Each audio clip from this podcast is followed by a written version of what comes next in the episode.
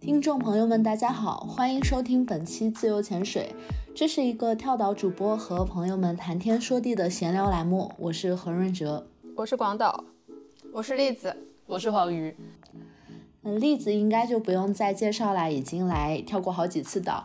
黄鱼呢是第一次声音出场，但是他其实已经默默的在我们的片尾 credit 里出现了很久了。他是跳岛的运营编辑。那今天我们也是久违的一次面对面录音，聊的是一个最近非常火的话题，叫做文化体力。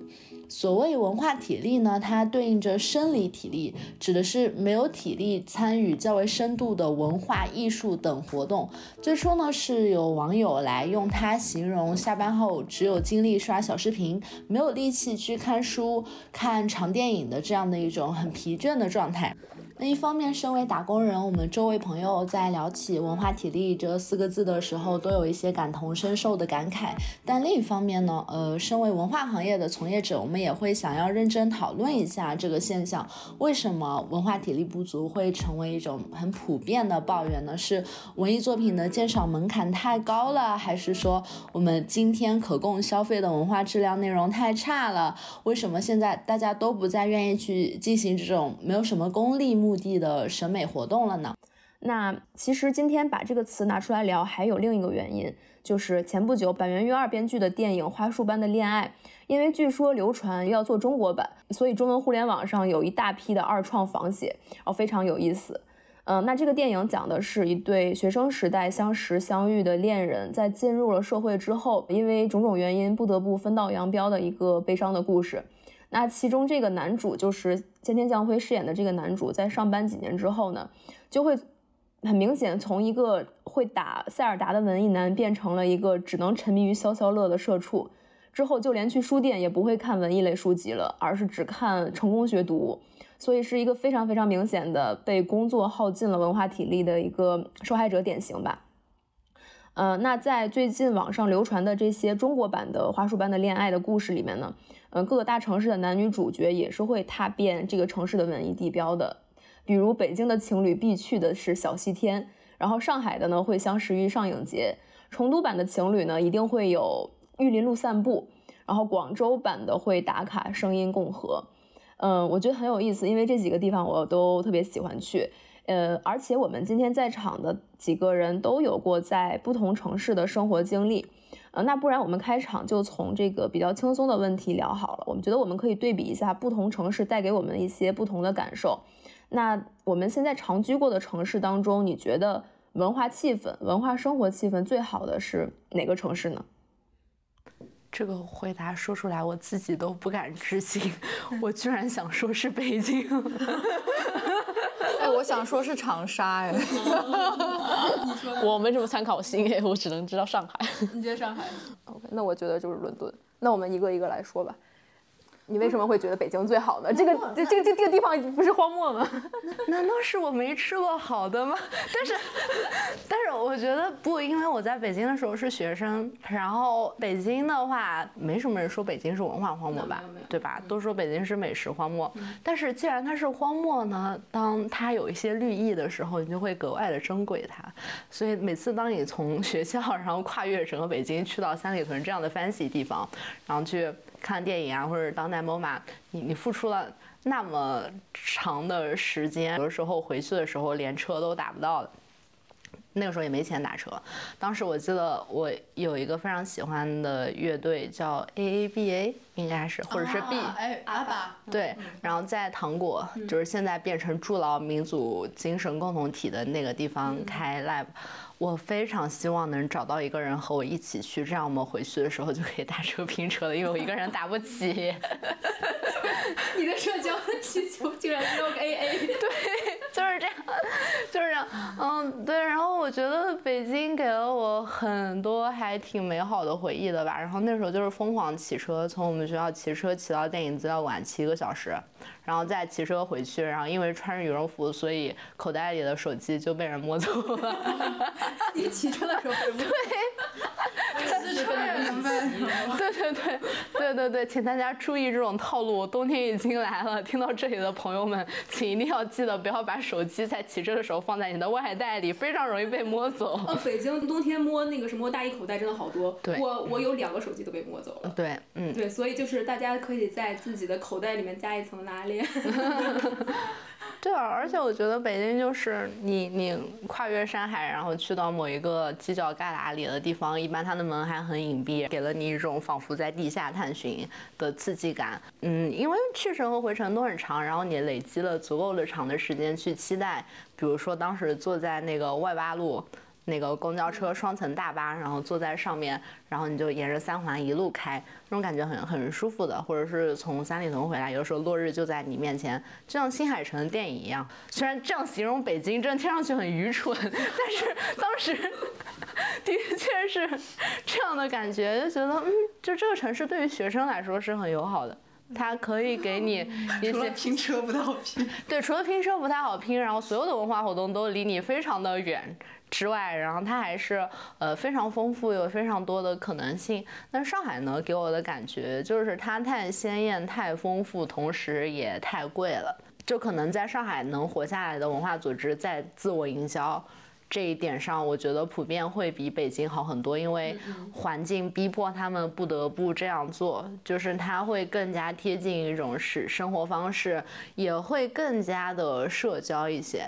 对，所以就可能只能留给北京。但是我觉得长沙真的很好，虽然我在长沙没待几天，但我觉得长沙很不错。我觉得长沙的好在于门槛特别低，就是就是因为大家没有看过，sorry 长沙，就是大家没有怎么看过好东西，所以大家想玩，但是又想玩，然后又想搞一点什么事情，而且长沙物价很低嘛，生活成本又很低，然后生活压力也很小。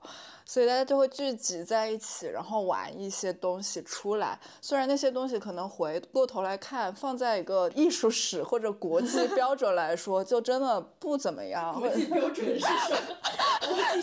就就你也不会说跑到柏林去拿个奖啊，或者你就动不动就请一个什么柏林戏剧节的戏过来。但是你会发现他的东西都很野生，就是大家一起玩把它玩出来的。然后玩出来的时候，你就会发现，就是你跟他们一起玩的时候，你就会发现哦。好像这个东西没有那么大的距离，就是我也可以玩一玩，就是做这个东西把它做出来，其实就是大家一起随便搞一搞，然后搞出来，我就喜欢这个，就很业余的一个一个一个精神吧。那爱人要在长沙怎么活？爱人，长沙怎么可能有爱人？好问题，主要是我不爱。腐烂人不可能有爱人。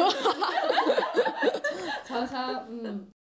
对，就就是感觉就是大家一种很业余的精神在搞事情，然后往往这种业余的精神呢，就是你会觉得一些事情不会像想象的那么高大上，说我一定要去美术馆馆看个画，我自己也可以在山里，然后我住着我就随便画一画，然后我在我山里自己的房子里面办个展啊什么的，所以我觉得就是这种感觉就是可能跟嗯很多文化氛围特别好或者人很多的城市不太一样，就在。于说，嗯，艺术艺术和普通生活的距离很近，所以我觉得这点特别好。现在回过头来觉得特别好。虽然我以前在长沙很嫌弃长沙，我觉得什么东西都没有，嗯，但是现在回来就觉得还蛮有意思的。因为我我当时刚我刚刚选的是伦敦嘛，因为我在伦敦生活了半年，整个的这种城市的那种刺激和精彩程度是就浓度是最高的，就我住过的几个城市里面浓度是最高的。嗯，你你不管你喜欢什么东西，你可能都能在这个城市中找到一席之地。我为什么说它氛围好？是因为当时我还在拍片，就我那个学期项目的毕业作品是一个片子，然后我要去为我那个片子去找演员，然后因为我学生作品是没有什么预算的，这个演员是最好是免费，然后我就在那个一个国外的一个演员演员招聘网上去发了一个这样的帖子，介绍了一下我的项项目。我其实没有预想到，就是我收到了一百多封来信，然后这些演员还都不是业余的，有一大部分都是演过很好的剧的，然后跟一些大牌明星、导演都合作过的，然后他们也会愿意来我这样一个学生作品中去免费去演一个角色，我就感觉可能就那一刻是我真正觉得这个这个城市好像真的就文化氛围很浓，就大家做事情不是在追求一个很功利的结果。嗯，然后另外一方面还有 vintage，就我不是很喜欢 vintage。然后伦敦的那个 Brick Lane 又是一个很棒的 vintage 的一个发源地，所以那个时候我就住在旁边，我就感觉我就像北新住在北新桥一样，住在北新桥去鼓楼，就好比我当时那个距离去 Brick Lane 一样，就走路十五分钟就能到，所以我可能。一个礼拜就溜达两三趟，然后在那边逛，就是不光会有嗯古着店，然后它古着店后面还会有城市农场，就是就一个老板，然后他免费开放给所有人，然后它里面养了很多小动物，然后大家可以去摸，有小猪、小驴什么的，就这种莫名其妙的这种无功利的场所非常多，所以就伦敦可能整个充斥着这样的一种一种氛围吧。我觉得它可能跟上海来说比起来没有那么精致，但是伦敦是有一种。可能就是它更亚一点，它毕竟毕竟朋克的发源地，它可能更就大家可能更加多元、更加自由，甚至可能更包容一些。比如说有很多 LGBT 的那个场所，之前我也参加过，就是有一些地下的那种，嗯，地下的那种 gay bar，然后。就非常好玩啊！但是说到这个，来来抛给黄宇。我 提名上海是因为刚刚讲到长居地嘛，然后我就不得不住在上海，所以就只能是上海。然后如果在上海的话，我也不会去，比方说就是参加那种就感觉上比较精致的，或者说感觉很高大上的那些文化活动。我可能会更加倾向于就是去玩一些比较地下的、比较酷儿文化的一些部分。对比方说，我我平时可能会去看这个 voguing 的派对啊，然后看他们这种 ballroom，就是嗯，他们会定期进行这种演出嘛，文化演出，然后以及在其中的话，我又觉得就是有一个就是所所有人都可以就是接纳的一个文化氛围。我觉得其实它还挺有门槛的。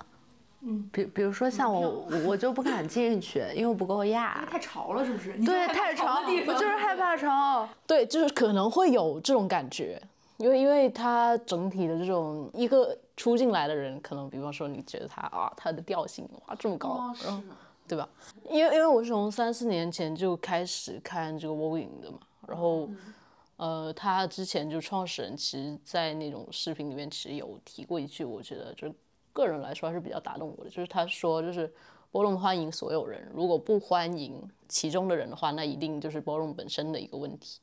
嗯，是，所以就是即便我，因为因为你知道，就去那种场所一般都非常吵嘛，但是我就个人觉得，比方说我穿拖鞋进去，我也觉得就很安心，就是因为它里面就是有各种各样的人，嗯，就是你可以看到，比方说穿那个带中国的吴京啊，cos 吴京的也有。然后也有，比方说这种变装皇后也有。说实话，就到了那个场所之后，你可能才能真正感受到它的魅力。对，嗯。现在在场的四位有三个是来自跳岛的朋友，还有一个是来自界面文化的记者朋友。所以我现在想问一个灵魂拷问，就是听跳岛和读界面是文化体力充足的象征吗？来，我们我们先请这个界面文化的朋友来说一下。就文化体力充足，我只能说我自己吧。就我觉得是，我们这一轮结束后要打分的。我觉得是因为就是呃，就我工作很累的时候是没有办法读界面的。那你工作不累的时候就就在读界面吗？也偶尔偶尔。我我们就是能不能举一些我们本职工作以外的那个？当然可以，当然可以。嗯嗯，因为我们上班就不得不听，然后不得不写，是吧？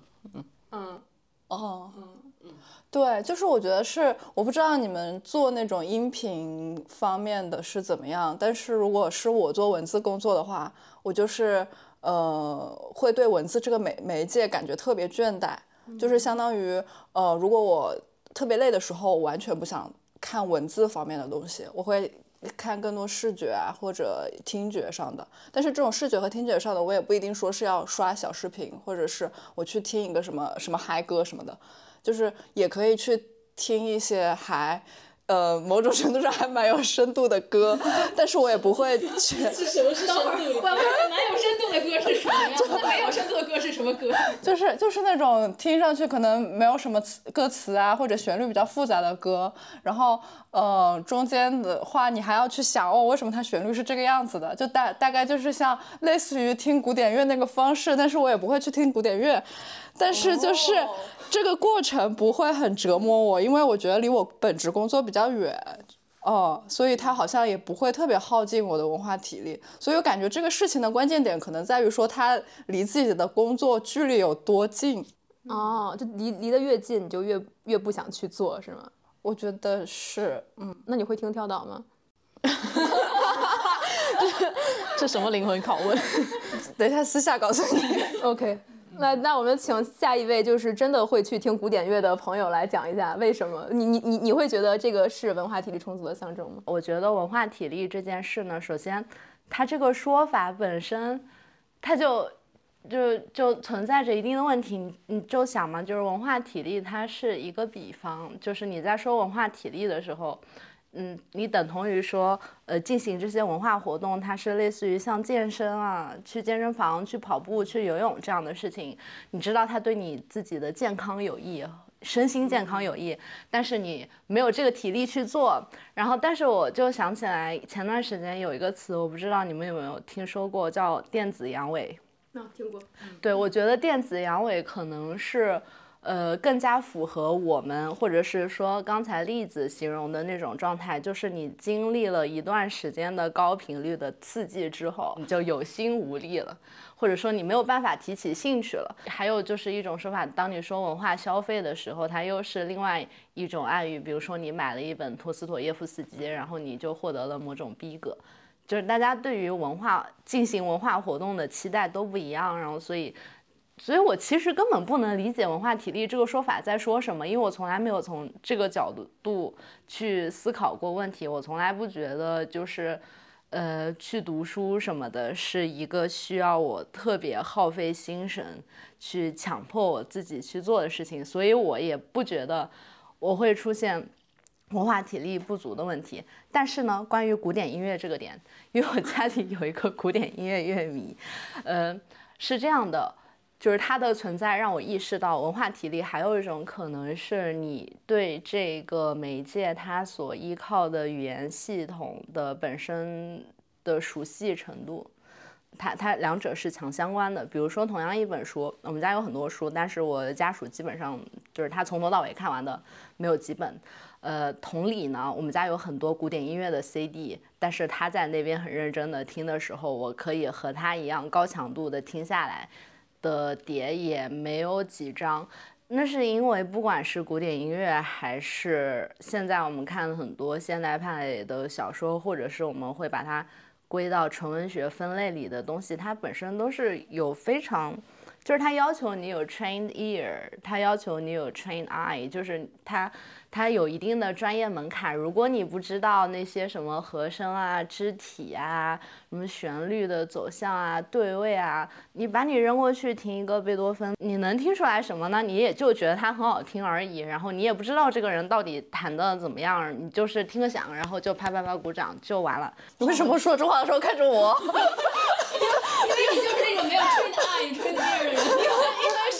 Calgary. 起去听了佐法内金子的小着了，然后然后你在旁边睡着了呀。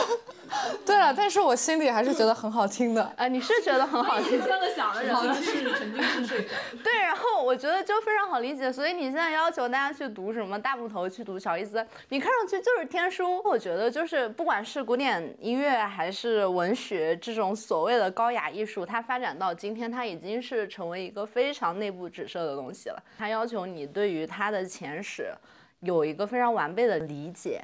但是我觉得这里面有个问题，就是说，呃，是不是必须要有一个被训练过之后的脑子和眼睛，我们才能够去欣赏高雅艺术？我觉得像这种所我们在聊所谓欣赏的时候，这个你能不能欣赏这个东西的欣赏，到底是我能写出一篇论文来剖析它在艺术史上有什么意义和它的呃技巧，它做了哪些贡献之外，就是有还有一种可能的欣赏是完全情绪上的，或者就是一种很本能的去，我就是读了这个作品，然后我发现哦，原来卡夫卡写的这些东西跟我的生活就是一样的。我的我我既然没有发现我的生活是这个样子，但是他写出来了，我可能从来没有读过其他的文学，但是我就觉得卡夫卡写的好。嗯，就我觉得还有一类是属于这样子的，而这种所谓的欣赏，可能也是更多的。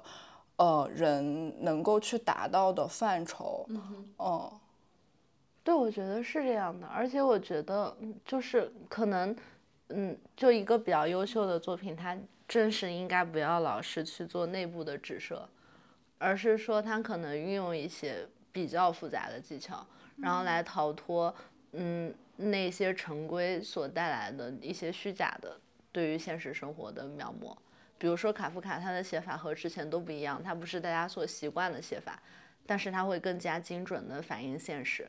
这个也是我觉得很多人他现在之所以不愿意去去看，就比如说当代作家写的小说啊之类的，因为那小说就是写的很无聊啊。我觉得如果我们讨论文化体力，或者说为什么年轻人不愿意去消费现在的，就是不管是文学作品也好，音乐产品也好，电影产品也好，就有没有可能是我们现在的产品本身质量就很烂呢？我我觉得有一个元素是这样的，就是他们本身拍的就就很糟糕。比如说很多现在的电影，它就是在讨论一些原电影的事情。嗯，但我觉得这这一点，这一点还是聊窄了，并不是说电影拍的不好了，所以就所有电影拍都不好，我们就才去看短视频，而是说大家已经没有体力，就没有那样的精力去做一些可能会需要更更全神贯注的，或者说像你说的，就是需要去学习它背后的东西。需要学习那一套理论，我们才能看懂的作品。嗯，就所以我在觉得，我觉得大家在聊文化体力的时候，更多是聊的是这种事情。嗯，我觉得两方面都有哎，就一方面是就是社交媒体不断的给你喂垃圾，然后另一方面就是现在的作品也不够优秀。嗯，所以我觉得是这样的，不能一概而论，短视频就是垃圾。嗯嗯，就就像电影刚诞生，大他大家也被把它当成一种戏耍，一种一种玩笑，但是最后它成了第七艺术。就莎士比亚也是这样，电影也是这样，到现在我觉得短视频也是这样，就是就是大家在说好，那我现在没有文化体力，我在只能刷这些东西，我就在每天吃垃圾。但是短视频其实也是有好的东西，我觉得就是发展，因为它只是一个媒介迭代到现在的一个产物，它的形态而已。我补充一句，就是当时在那个卢米埃尔博物馆，他们有。一个长篇是那个福茂解说的一系列卢米埃尔兄弟在电影刚发明的时候拍的短片，就是你看它其中的趣味，就和现在的短视频一模一样，全都是一些很滑稽的，然后或者是类似于一个人他拿着一个水枪，他想叫别人，然后结果别人一踩那个水管，水浇到他自己身上，类似这样的场景。而且也很短，对，就是一分钟的、两分钟的，因为那个时候的技术限制，对，拍不了。火车进站第一部片子，那也就是就几十秒嘛，就所以就，其实我觉得就是我们，就我们现在对于短视频来说，其实还是有有有，就是有一个误解吧，我觉得。对，我觉得就不能以这种高高在上的姿态去批驳。而且本来经典和这种所谓俗的东西，它就是一个流动和变化的过程。而且定义权在谁那里，对吧？嗯。定义权在学院那里，学院和媒体。嗯，那我们现在做的就是媒体嘛，所以我们也在可以重新定义一些东西。嗯嗯，而而且我不相信像卡夫卡和陀思妥耶夫斯基在刚诞生的时候就被所有人就追捧为一种经典的东西，他们也是经历了很多时间的流动。是卡夫卡也是经历了一个经典化的过程。但是我们换一个角度来讲的话，呃。所谓现在文化体力不足的时候，我们去做的那些事情、看的东西，你们觉得是有一个什么样的共通点的呢？就遑论它到底是高雅的还是低级的。我觉得其实有一点就是我不需要费心，就是我的心神可能在呃工作中被耗尽了，所以我回到家之后可能就我不想再看任何需要我投入理解成本的东西。就很多，我觉得很多现在的这种文化代餐，就简单说文化代餐都是这样的，就是很简单，然后它会有一些可能会有猎奇、恶趣味，然后搞笑，然后但是是可能让你会大脑会放空，我觉得可能会有一些这样的共性。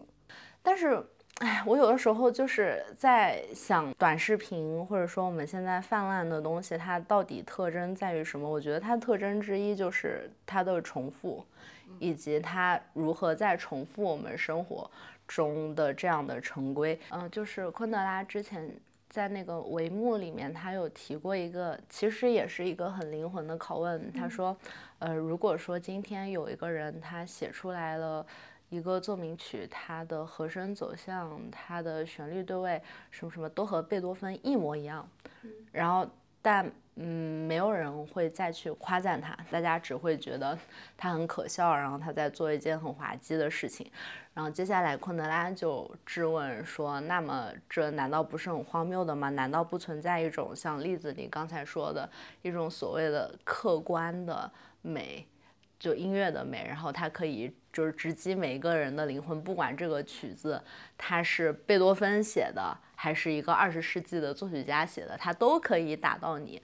然后他接下来就说，呃，那他就不是这样的，因为对于历史的认知是天然的内在于每一个人的感知当中的。因为昆德拉他所赞扬的这样的一种艺术的道德，就是一种求新的道德。因为贝多芬已经写过了，所以你不能再这样写。他非常担心所谓欧洲的这样的一种艺术的道德。到后来会泯灭，然后最后的艺术会回归到可能说在中世纪以前的那样，就是那个时候的艺术，那个时候的音乐，它不会再求新，就是在节日啊、庆典啊、宗教仪式的时候，大家本来有格力高丽圣咏了，这个曲子已经流传了几百年，你就接着这么演就行了，这样呢可以让每个人非常快乐且祥和的融入到集体的重复之中。他可能因为他的这个经历的关系，他对于集体的重复的那种老套的崇高的东西，是就是他的那种恐惧是很深的。这些东西一直像幽灵一样环绕着他。但是我现在就觉得，其实重复很有价值，因为重复它不一定是就是完全的模仿。比如说，就是同样的故事，《那不勒斯四部曲》，然后他在意大利写了一遍。我现在就真的很希望有一个人写一个中国的《那不勒斯四部曲》。比如说什么平乐县志四部曲之类的，虽然你可能说他在美学上没有做出任何的进步，他做的技巧之前费兰特都已经做过了，但是我真的就很需要有人写这里的故事。但我觉得就是除了你广岛刚刚说的那个不用投入太多的精力去理解这个事情的另一方面是，呃，就是我希望从这个中间得到点什么。就是如果这个东西是完全的空白，我不用投入一点精力，这对我来说也不是享受，我会觉得很不安。就是最好的一个状态是，我又能够从中间得到一些，呃，所谓的知 知识储备，知识储备，然后我又能够没有那么累的去完成这个事情，然后我会觉得没有。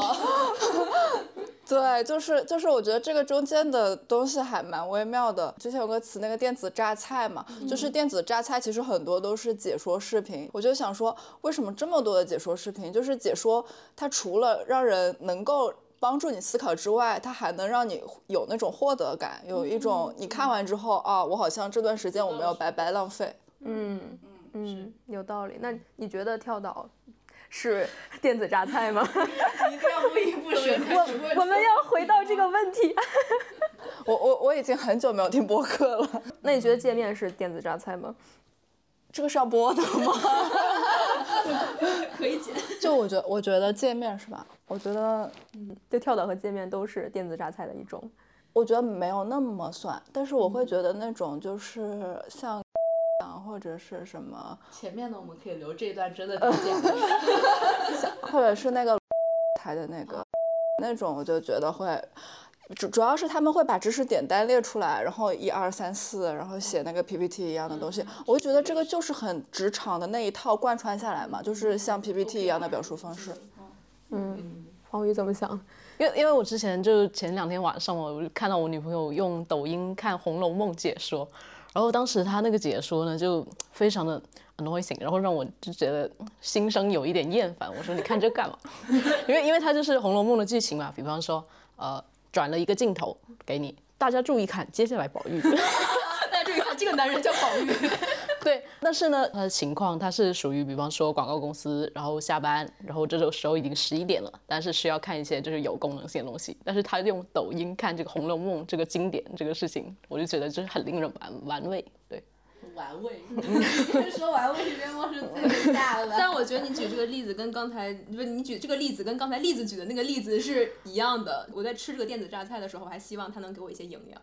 嗯，所以他在看一个抖音解说的《红楼梦》。嗯，对的。其实包括就是我们其实日常平时，比方说上地铁啊，就你会经常看到，就有很多人会在地铁上面看这种解说视频，嗯，然后也是这样的一个腔调，然后就是将这种呃知识就条分缕析的拆解，然后就喂到你的嘴边，然后这样子。如果单看书的话，就没有办法，比方说这个主播的声音，其实就有跟你实时在怎么说呢？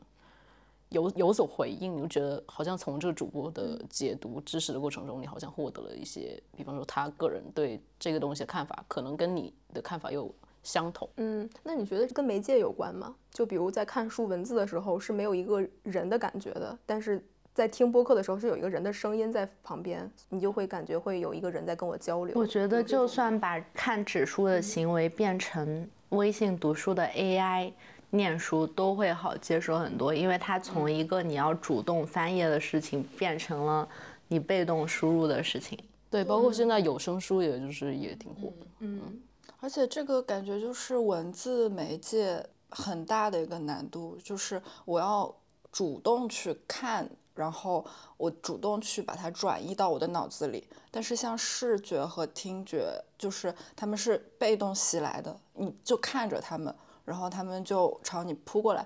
至于你有没有转移那个过程，其实没有那么明显。就是你可以看着他们，但不转移，但是你可能意识不到。但如果你看一行字的时候，你不去做这个，你就会觉得你什么都没有看到。嗯，我的文化体力最近还好，有一段时间是很不充足的，就是之前在互联网上班的时候，最传统意义上的社畜九九六的那个时候。那个时候，我和我一些北电毕业的朋友。有一个群，就叫土味群，他们在影视公司打工，我在互联网公司打工。那个时候，大家会每天在群里扔一些土味视频，就比如微博上的那种土味挖掘机、土味老爹。就明明就是你前脚可能上个月你还在学校里，就你那个时候满脑子的词都是塔克斯基、巴赞、安东尼奥尼，然后但是你一个月之后你去上班，满脑子就想的可能就是完全都是什么，嗯，流量啊、信息流啊、短视频的霸总啊、什么抢红包啊，就全都是这些东西了。对，然后那个时候，呃，你真的就是没没有什么心神再去想说去去个资料馆。然后我前两天在跟朋友聊天，他就说，他说出了校门之后都没有办法再肆无忌惮的搞文艺了。前段时间他去跟他现在同事一起出差嘛，然后出差的路上，他都不好意思放自己的网易云的歌单。因为里面都是一些呃就比较小众的歌曲，然后他只能跟同事们听了一路的五月天。他说同同一首歌他可能听了十遍，然后路上还在放五月天。所以他说虽然自己很喜欢五月天，但是也不能听一路只听五月天。就 五月天怎么了？就我觉得他是很代表一种卡在中间不上不下的状态的。就是你其实以前是一个文化体力充足的人，然后这个这个这个。残影现在还留在你的身上，但是你现在，嗯，没有那么大的体力去做那些事情的时候，然后你就有一点，怎么说呢？就像被卡在中间了。所以我觉得现在可能很多人都是一个这种状态吧。而且在聊文化体力，我是这样想的，就是能聊文化体力，并且对这个词进行一些讨论的人。那肯定都是一开始是文化体力充足的人，我觉得这个是很对。就以前你在学校或者你你年轻的时候是经历过体力充足的时刻，就像花束般的恋爱男女主一样，你之前是经历过那个时刻，然后但现在你感觉哦我体力不足了。嗯嗯，我觉得你刚才讲的让我想起来，我最近。呃，在小红书上刷到一个贴，他是说一个美国的小众护肤品牌 The Ordinary，然后他们最近不是黑五促销嘛，然后这个 The Ordinary 他就不走寻常路，他说我们黑五不促销，我们在黑五这一天关店，我们提倡大家要节制消费，不要给地球增加更多的垃圾。我就看到有一个人他留言说，我真的不知道为什么这些品牌都要装这些文艺逼，然后。我觉得很多时候大家会把文艺以及文艺生活理解为生产力逻辑的反面，所以你们会发现很多奢侈品牌会愿意跟当代艺术家或者呃文学家来合作，给他们去做一些品牌上的打造，因为这个是就是特别像你刚刚说的，当你去嗯把这个东西树立。一种成一种文化品味的时候，那往往它的人群的购买力是非常强的，或者说这个可能对他们来说是高购买力人群很需要的一种符号象征。读书是最大的奢侈。我觉得特搞笑一点就是上次我不是跟你们说我去那个酒馆，然后他不是就在那个就很贵的一个地方，然后我进去之后发现我忘了那个酒的价格，反正我觉得是很贵的，好像是一共十杯鸡尾酒吧，每一杯都是一本书的名字。嗯，对，然后我当时就跟朋友在那儿开玩笑说，我觉得这个书的作者应该买不起这杯酒。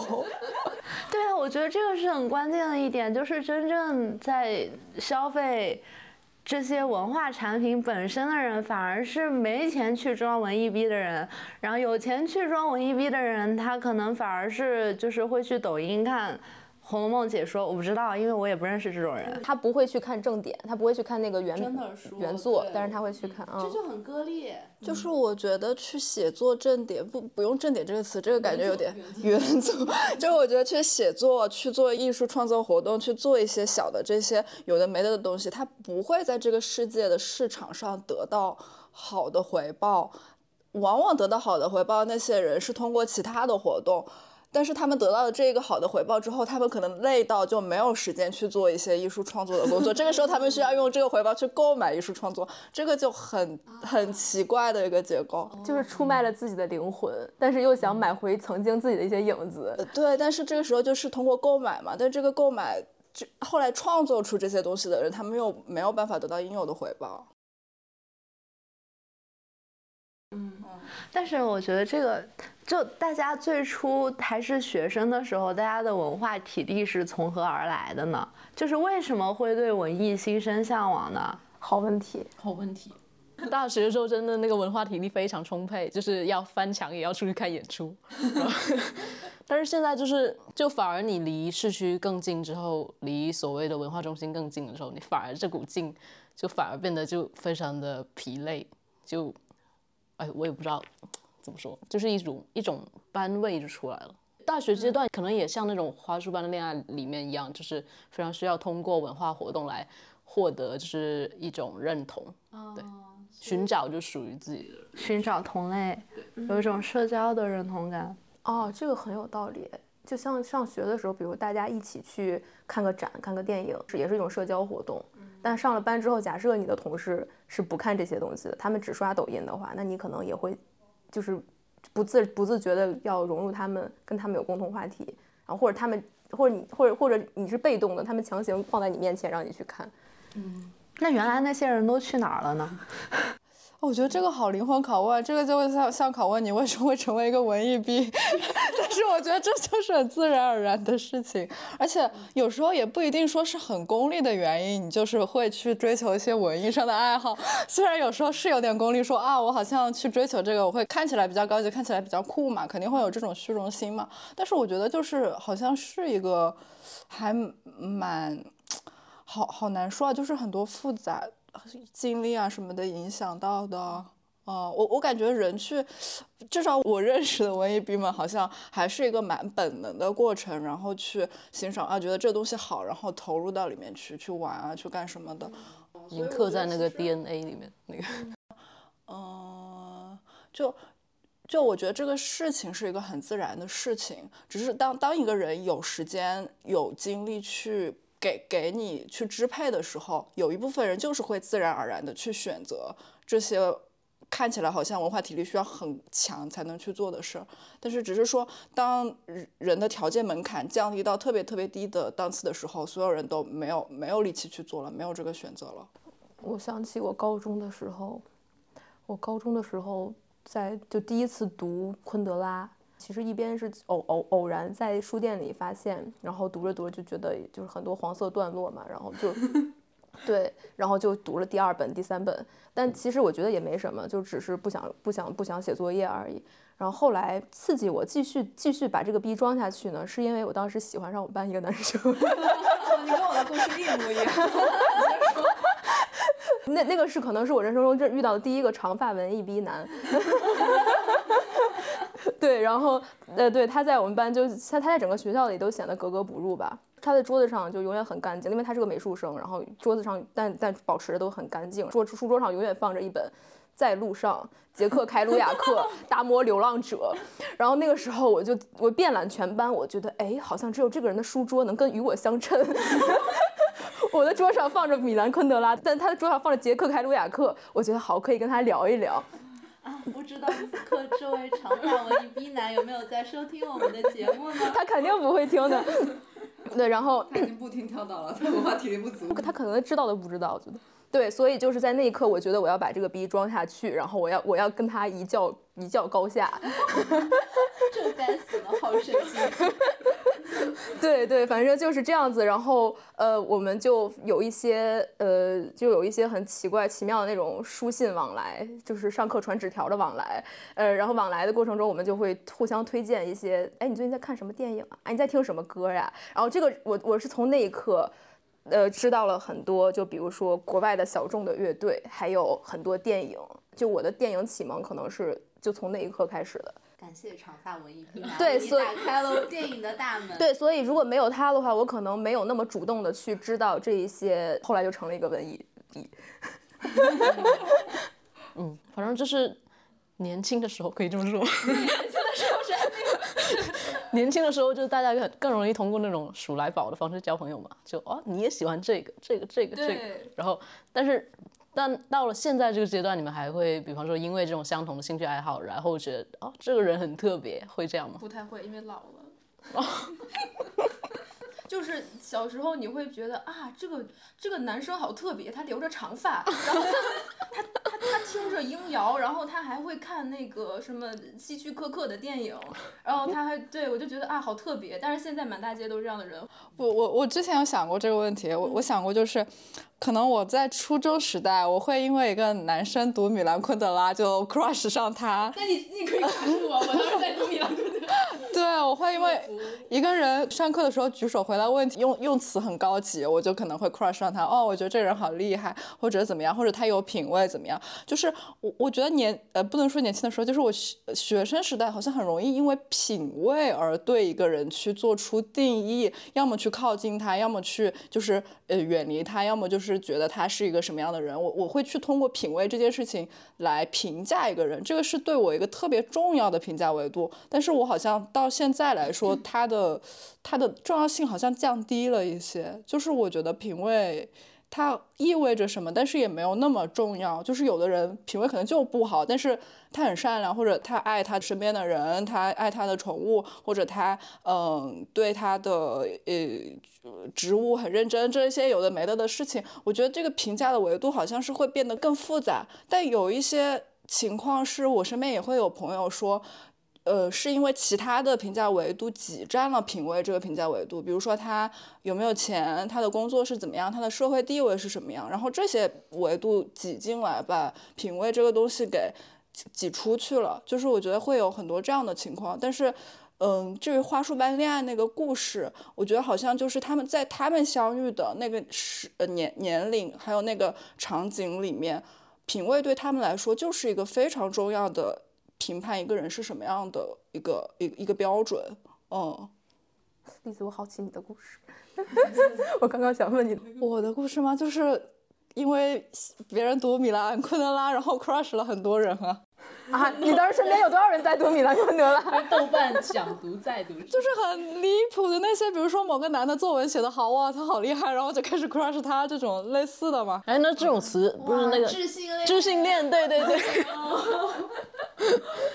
但是我觉得刚才就是栗子说这种事情是原生的，就大家都觉得有文化是件好事，这这个东西是一种社会潜意识。还有一个，我觉得就还是涉及到就是这个。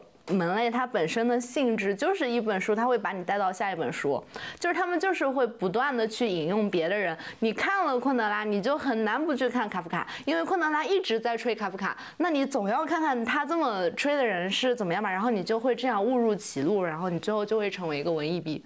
就是这个这个这个，就不管是古典音乐也好，还是文学也好，它有一个这样的引用的链条。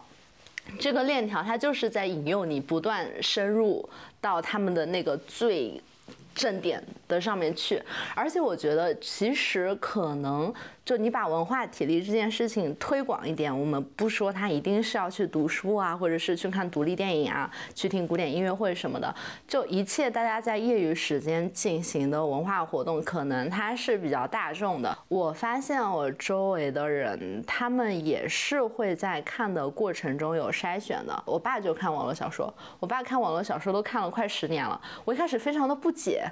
我就觉得所有的网络小说在我看来都一样啊，就是它有什么区别呢？后来我发现他还是对文笔有追求的。我爸比较偏好就是心理描写 深入和坦诚的。我我觉得一旦这可能是任何艺术媒介的一种通性，就是你你摄入多了之后，你你总要分出个高下。就大家不可能就是完全无意识的被投喂的进行一些文化活动，大家吃着吃着总会觉得什么东西更好吃。那如果大家觉得什么东西更好吃，那一般来说，这个这个调料的配方，它是一种被验证过的配方，或者说它是从一种历史更悠久的媒介当中借用过来的配方。我觉得这中间是有一个这样的传承关系的。嗯，我有点饿了，突然。我们我们吃一口饼干，好像说到配，你说调料的时候，我突然有点。这个好配咖啡啊。嗯。来吧，来吧，这个小饼干。小饼干环节，来一人一个。我今天午饭都没吃。是吗？我今天午饭吃了南京大排档。好吃吗？你自己去的吗？点外卖。嗯，伤心，那个 ASMR。嗯。现在我们正在吃润哲从香港带回来的奇华饼夹。这条没有受到奇华饼家的赞助，希望希望奇华饼家听到后可以来赞助我们。我们正在吃的一款叫朱古力提子燕麦，还不错。嗯嗯。这真的要播吗？请之后的商家就参照这样我们的植入方式来找我们。就是对应着这个，就可能某一个套路的迁移。我我我的意思是想说，其实大家不管在消费什么样的文化产品的时候，大家都会去研究，就是每一个爱好都有每一个爱好的一门经在里面。你跑步有跑步精，你观鸟有观鸟精。大家讨论文化体力不足的时候，大家就特别仅局限于这种书啊、电影啊什么的消费。但是审美活动，它。它它不一定适合用来当做业余的消遣。世界上有非常多种不同的呃业余的活动，然后可能你把呃读书和他们就是放在一起来看，他们的性质是类似的。比如说养绿植，它也可以是一个非常专业性要求很高。的活动，它需要你对于每一种植物的习性很了解，但是就没有人说，哎呀，我没有绿色体力了，我现在养不动绿植了。你说这话很很荒谬，对吧？就我觉得，就是这种问题就是一个非常自反的问题。但有哎，我我之前有一段时间就是。就是在在在互联网的时候，我其实在养绿植，嗯，但养了一段时间，那花都养死。其实我是完全可以再买一些新的花，因为那个时候我有了绿植的基础知识，但是我就觉得我可能养不动了，就觉得我那个时候看着植物就有一种这种体力不支的感觉，所以大家就是累了，嗯。嗯，就即便它只要就是放水，然后你可能定期换一下，这种事情也不愿意了，嗯嗯。嗯，大家就是累了。哎，但是我觉得润哲刚刚说的那个审美活动那个点还蛮有启发性的，对我来说，因为我之前一直就是跟跟跟朋友讨论嘛，就是说，呃，现在的出版行业，我我不知道是不是啊，就我的观察来说，呃，文学书不如社科书卖得动，然后文学书你要卖动它，很多时候需要绑一个。社科的营销噱头，文学节目也是这样的。嗯，对，因为工因为工具性嘛，文学是完全无功利的。对，就是我觉得它是更像一个偏无功利的审美活动。你其实读完一本文学书之后，你并不能获得什么观点或者知识，它你读完了就是读完了，它就是一个纯粹审美性的活动。但是社科好像就会有一些更多的获得感，所以就是就是我觉得这种审美活动，它就是把时间投入到一个嗯。没有特别功利的活动上，这个要求就很高。嗯，它不像说你去攀岩或者你去游个泳，你可以身体变强壮，你可以眼见的肌肉变得更紧实。但是其实审美活动是很难得到一个明显的反馈的。嗯，但你说，比如这样子说的话，像养绿植，然后肖师傅观鸟，然后去这些活动，其实它也是有审美性的，就它其实也也是无功利的。嗯，就做这这些事情能给你带来什么任何实际的好处，其实也带不来。嗯就所以他们其实跟我觉得这种爱好跟跟读书、电影、看展其实也是类似的。嗯，对啊，它就是类似的。我觉得可能书的主要问题在于它它还是费脑子。而且它那种挫败感非常明显，就可能养绿植类似吧。如果你买了一盆，然后你回来一个礼拜就养死了；你买一本书回来，你看了一个礼拜，然后你看得很艰难，你看完了你也不知道他说的是个啥。我觉得就是大家放弃它是很自然的事情。嗯，能看完也已经不容易了。最可怕的是看完了之后，你也不知道自己在看什么。对啊，我我现在就是连朋友圈都不发了，我觉得朋友圈刷起来好累。刷到朋友圈现在也越来越没意思，就朋友圈就变成广告圈了。什么叫朋友圈变成广告圈？就大家只在里面，比方说发自己跟工作相关内容这种类型的。呃，我就是在极客刷到一个朋友，就是在抱怨，然后说现在朋友圈变成广告圈了，大家好像都是在朋友圈做关于自己人设的一个营销。嗯。然后这这条就动态的话，好像得到了几百个赞嘛。对嗯，说明就是大家现在都有这种同感嘛，就一刷朋友圈，你没有看见，比方说是真实的朋友圈，就变成就是我来我来欣赏你的工作内容，好像是这样子。说太绝了。不过即便是这样，就是你们自己朋友圈有没有分组，做一些，比方说哦，呃，发这种工作相关的我分一个组，然后发日常相关的我会分一个组。一个组。当然不能分组了，你转跳岛的推送肯定是越多人看到越好。我当见过死啊！这发言，那我这边我从来都是分组的。收到。增加点击量呀！而且越是你的家人朋友越会帮你点赞，越是行业中的人，大家看惯了就觉得你只是在营业，大家就不会点赞了。说的太对了，上次上上次那个跳岛三周年，我妈就转了我朋友圈，然后一整个 copy 过去，然后我就心想，妈妈你在干什么？啊，对啊，妈妈是这样的，妈妈的妈妈特别喜欢去支持你的工作。嗯，但又但又讲回就是朋友圈变成广告圈这个点，反正就是现在呃社交媒体平台的这种泛滥，就也模糊了我们关于就是工作跟生活的这种界限。别就是有意义的工作这个概念的产生嘛，就是呃之前的工作我们可能就是劳动就是劳动，现在我们要把工作和意义绑定在一起。就是我我觉得在职场里面我们这么累，可能也是因为说我们有把太多的精神期待、精神负担放在工作上，我们期许工作就是能够帮我们实现一些自我价值，然后。与此同时，我们老板知道我们这一份期待，他也会以更严苛的精神要求来期待我们。所以你下完班之后就我没有文化体力了，因为你的精神耗费很很大。就是你会觉得 KPI 一直在后面追着你，不管用什么样的方式，就不是之前很多人说，呃，放弃脑力劳动去做体力活嘛。但是这个体力活也不是说我去做一个快递小哥，或者我去做一个流水线的工人，因为那个也是受到特别严格的监控的。但是，嗯，很多人是去做一个裁缝，或者做一个木工，做一个就是一个类似于个体户，没有一个。其他的机制来监控你，因为那个 K T P I 不会追着你走，这个时候你的精神就会得到一些很大的放松。嗯嗯，我觉得这个还是蛮大的区别，就是其实脑力和体力的区别不一定有那么大，但是嗯，对于绩效追踪的区别会特别大，让一个人的工作状态。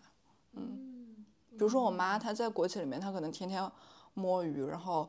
呃，就也没有什么绩效，我觉得她每天精神特别好。哦，确实是这样。之前我妈就一直就说啊，你不是想搞创作吗？你就应该进进国企啊，进了国企你就可以像刘慈欣一样，一边摸鱼一边写出一部巨作。某种程度上说的是对的。而且我觉得你你说到这个，就想起来，可能在我们爸妈年轻的时候那个年代，你搞创作或者是你进行文艺活动，它的性质和今天是完全不一样的。对，嗯，怎么呢？就是我我因为我 我只能通过他们的复述来去想象那个年代，就感觉那个时候搞创作是首先我觉得可能会比今天更异类，但是大家对于这样的，嗯，对于主流生活的偏移反而会更宽容，因为博士还经历过一个八十年代。到处都白衣飘飘，然后念诗，然后萨特啊、加缪，大家都知道，就只能想象那个年代是什么样子的。但是今天我觉得，不管是创作也好，还是大家干啥也好，很容易跟消费绑定。就比如说，嗯，就最近的这些那个花束般的恋爱防线，它几乎每一步都要花钱，除了散步不要花钱，但是。即使是散步，也是可能是因为，比如说在原版里面，夜班回回家打车太贵太贵了，所以你只能散步，对吧？然后熬到第二天早上有地铁了，你才能回去。然后我就看他们，就是都给他们设定的路径，比如说先去了电影节看了电影，然后出来大家偶遇了，偶遇了之后，让大家在梧桐区散步，然后目击了。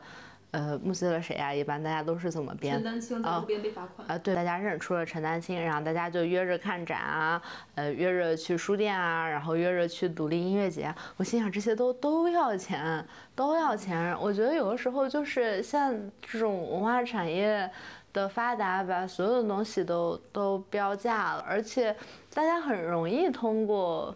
就是它，它变得很，你也不能说它很廉价吧。就有的时候我在想，比如说一个大学生，然后他现在就是，呃，他生活在上海，或者是他毕业以后在上海工作，他就靠，呃，上海这座大城市每天层出不穷的市集啊、读书会啊、讲座呀，他能得到多少的滋养？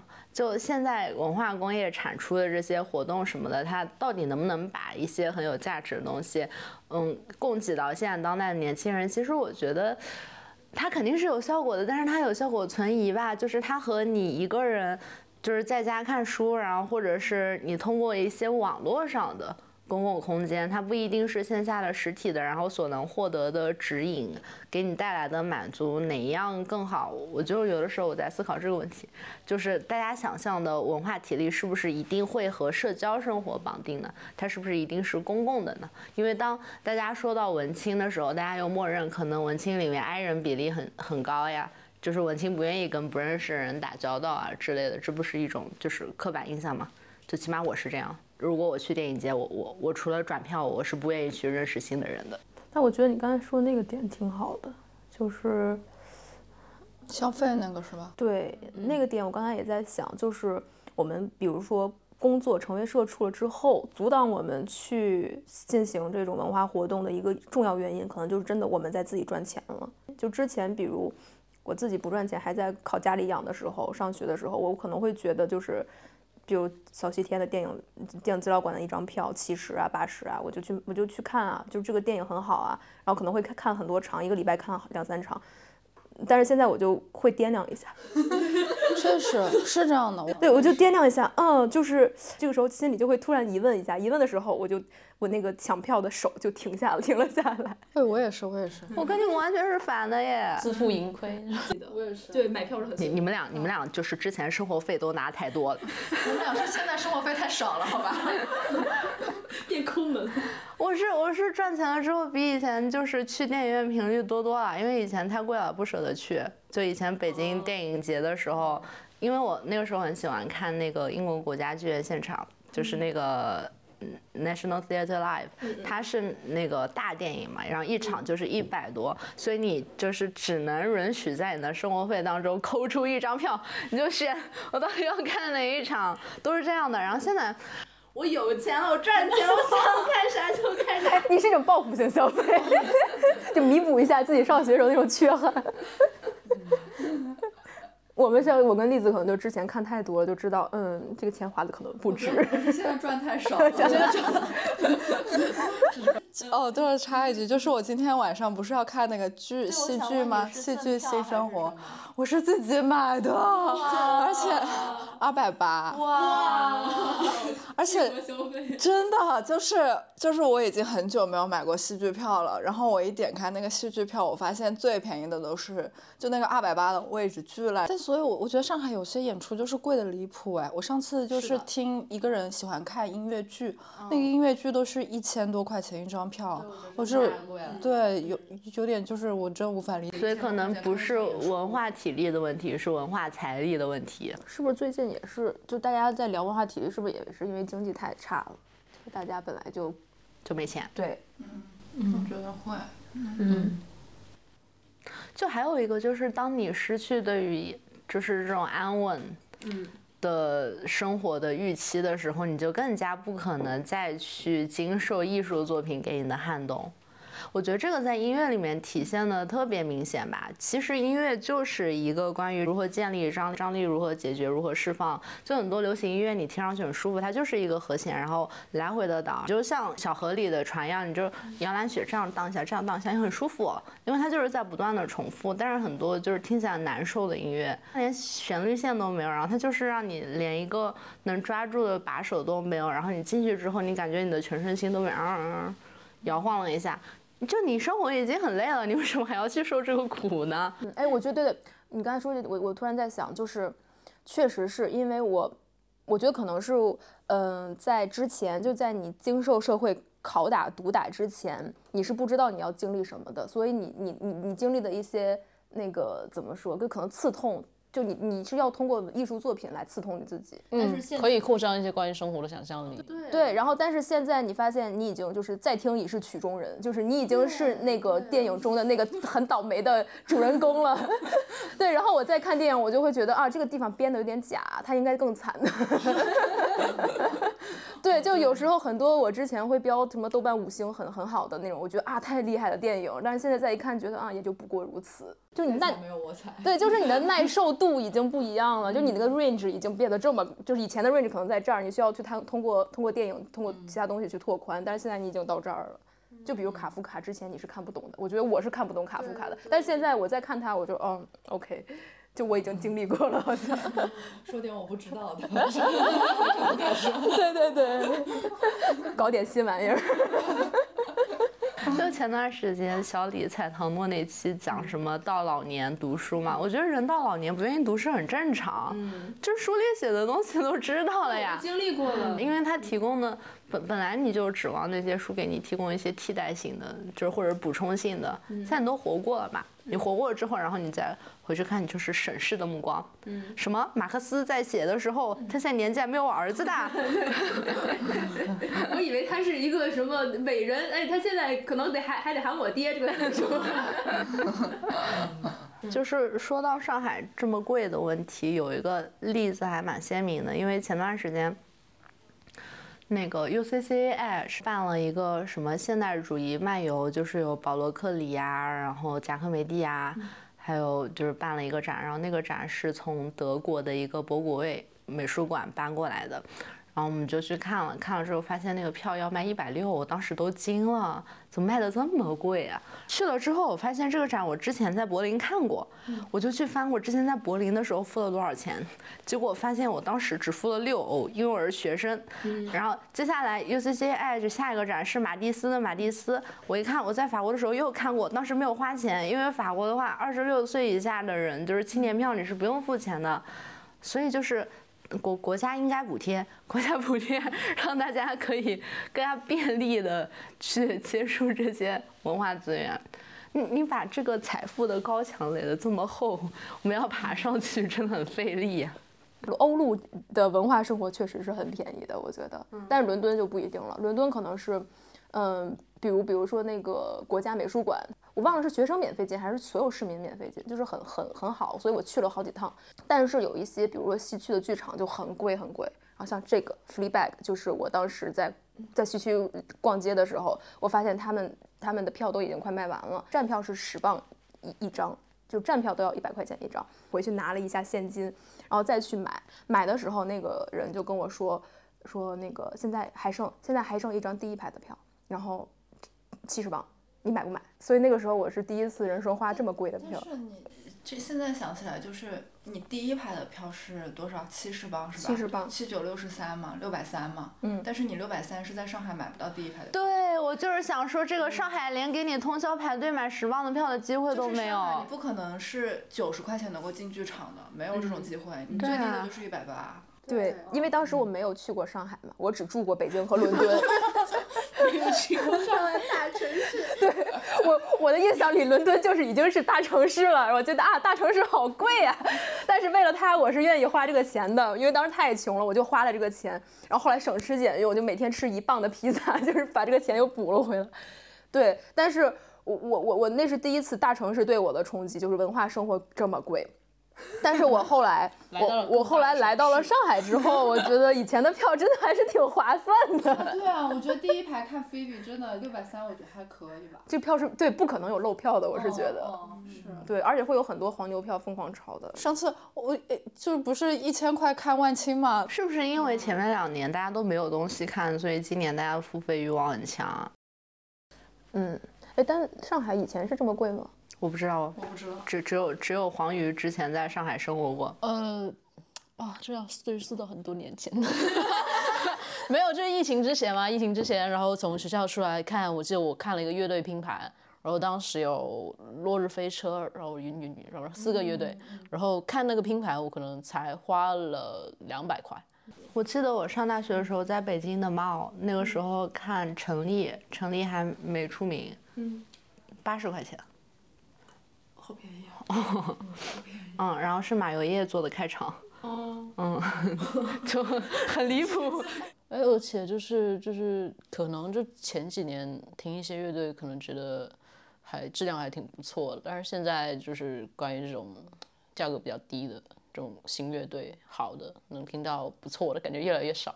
哦，因为你自己的品味提升了，然后原来的就看不下去了，我觉得就很要命，你知道吧？就是我现在之所以对昆德拉的那句话那么的有感慨，我就觉得这种进步主义的思想真的害人啊。因为我我我我体验到我文化体力不足，或者说我体验到倦怠感的时刻，就是当我不得不为了工作看很多现当代中国小说，然后我读到很多烂书的时候，我就真的很难受。其实这些书呢，如果你不是那么的希望它。在在它其中看到一些新的东西、闪光的东西，他们其实写的还是挺好的。但是呢，我就是得从里面找出一点什么，对吧？然后拿出来做节目，我又找不到，我就很绝望。如果我可以毫不功利的去看这些书，我相信我还是可以比较享受的。我们最后来互相打分一下。那我们现在给我们那个我们四个人排一下文化体力值的名排名。我们现在讨论第一名吧，我觉得是何润哲。啊，第一名肯定是何润为什么是我呀？我觉得肯定是栗子呀。怎么会是我？肯定不是栗子。为什么呀？同意栗子的举手。为什么呀？你们要说出理由，我不同意。举手。哎，你 借着刚刚的言谈举止，为全票通过。为什么给我一个颁奖词噻？那直接告诉他颁奖词，嗯，他以读书无障碍。对读书无障碍。你第一开始的发言就是。啊，读书为什么是一件很困难的事情？我不觉得哎。嗯。哦哦，也舍得舍得买那个演出票。对对对对，好，这三个完美的理由。好，那排那个什么第二名，栗子，栗子，栗子为，啥是我？因为你 你你一个月如果不看新书，你就会很焦虑。嗯，啊，我会了，我会了，但是这是但是这不代表我能看新书，我只是会焦虑。但是我焦虑完之后，我也没有看。我觉得还有一个就是栗子，他对于生活有一种人类学的热情。他接下来还要去睡沙发，这种事情是我做不出来的，我就很佩服这样。是对，就是你对于生活有一种观察的热情，我觉得这个是文化体力非常强的一个。嗯，就我现在对人类已经不感兴趣了。是吧？嗯但是我觉得我恰恰是因为对书本看不进去，所以我要开始找一些别的人类发生兴趣。我觉得你很适合那句“扔掉书本上街去哦，我超爱那句话”。。对，因为你就是这样一个人。我嗯，嗯，至少还有探索欲望。笑嗯，纳，对，嗯嗯，石头剪刀布。可以排出你们两个之间谁谁更谁更躺。我觉得我还挺躺的。我你你我，我觉得我比你更疼。你就这样包容他。你们两个这样的行为就在说你是知识分子，你是知识分子，我不是，你才是知识分子，你们全家都是知识分子。抽查，上周看了几部电影，几本书。呃，上周上周真的看了很多电影，全是周星驰的电影。周星驰的电影就不算文化气息很强的表征了吗？你是看不起周星驰吗？我看了四部，嗯你看哪些？哎，都是大热电影。看了《红猪》，然后看了那个《蜡笔小新》，还看了《哈利波特》。哦，嗯，那这这这一轮这一这轮打平打平。嗯，上周你看书了吗？上看看了看了你看什么书了？看了《巴黎评论》，哦，我老输了。很难找出一本比《巴黎评论》在没有，我在看我在看白天的房子，夜晚的房子。哎，这个也可以啊。我想得主。好，又打平了。哎呀，不分上下耶，怎么办呀？他们并列词汇。最后一项还有什么标准吗？你最近看土味视频了吗？没空忧伤。那是什么？哦，小这个你不知道？评论区把知道这个没空忧伤打出来，就是小红书，快点去搜没空忧伤。哇，我我我感觉我争不过你了，我是真的不知道这个东西。OK，那最后一名宝座让给你好了。最后看没空忧伤赢了。没有，大家都要去看。OK，好好好，结束结束结束 OK 结束结束。真的不看没空忧伤吗？什么什么东西到底？